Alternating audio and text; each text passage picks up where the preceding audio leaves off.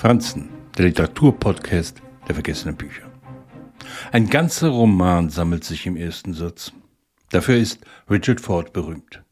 In Unabhängigkeitstag in der Übersetzung von Friedeke Armin lautet er In Haddam treibt der Sommer durch baumverschattete Straßen wie süßer Balsam eines achtlos träumerischen Gottes, und die Welt fällt in ihre eigenen, geheimnisvollen Hymnen ein. Welche Geschichte erwartet uns nach einem solchen Einstieg? Bei seinem Erscheinen hatte der Roman kommerzielles Glück und Pech zugleich. Zeitnah startete Roland Emerys Film mit dem gleichnamigen Titel in den Kinos. Was nur unterstreicht, dass nicht alle Leser vor dem Kauf den ersten Satz lesen und hier enttäuscht wurden, weil keine Aliens darin vorkamen. Es ist der 4. Juli 1988. Der USA steht ein weiterer Unabhängigkeitstag bevor. Frank Bascomb, den wir bereits aus der Sportreporter kennen, verdient inzwischen sein Geld als Immobilienmakler. Im Vorfeld des Crashs, der Jahre später die Wall Street ins Wanken und die Hausbesitzer wegen zu hoher Kredite in den Ruin führen wird und uns allen den Begriff Bad Bank einbringt.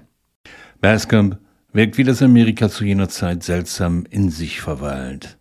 Er ist geschieden, seine Frau hat wieder geheiratet, sein Sohn Paul wächst bei seiner Mutter auf und ihr Verhältnis ist belastet. Der 4. Juli, der Unabhängigkeitstag, soll Vater und Sohn einander näher bringen.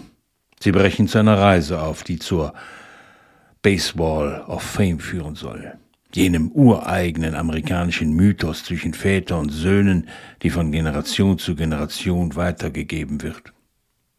Nur erleidet Paul im Schlagkäfig einen Unfall. Mit Blick auf das Amerika der 1990er Jahre, eine Fahrt durch atemberaubende Landschaften, entlang trostloser Städte verlieren die Figuren sich darin. Sie leben im festen Glauben an die Freiheit, die Unabhängigkeit an den permanenten Neuanfang, sobald sie gescheitert sind. Auf fast 600 Seiten bietet Ford seinem Bascom viel Platz, um Hoffnung zu schöpfen. Denn zur Unabhängigkeit gehört vor allem eins, der blinde Glaube an sich selbst und an sein Land.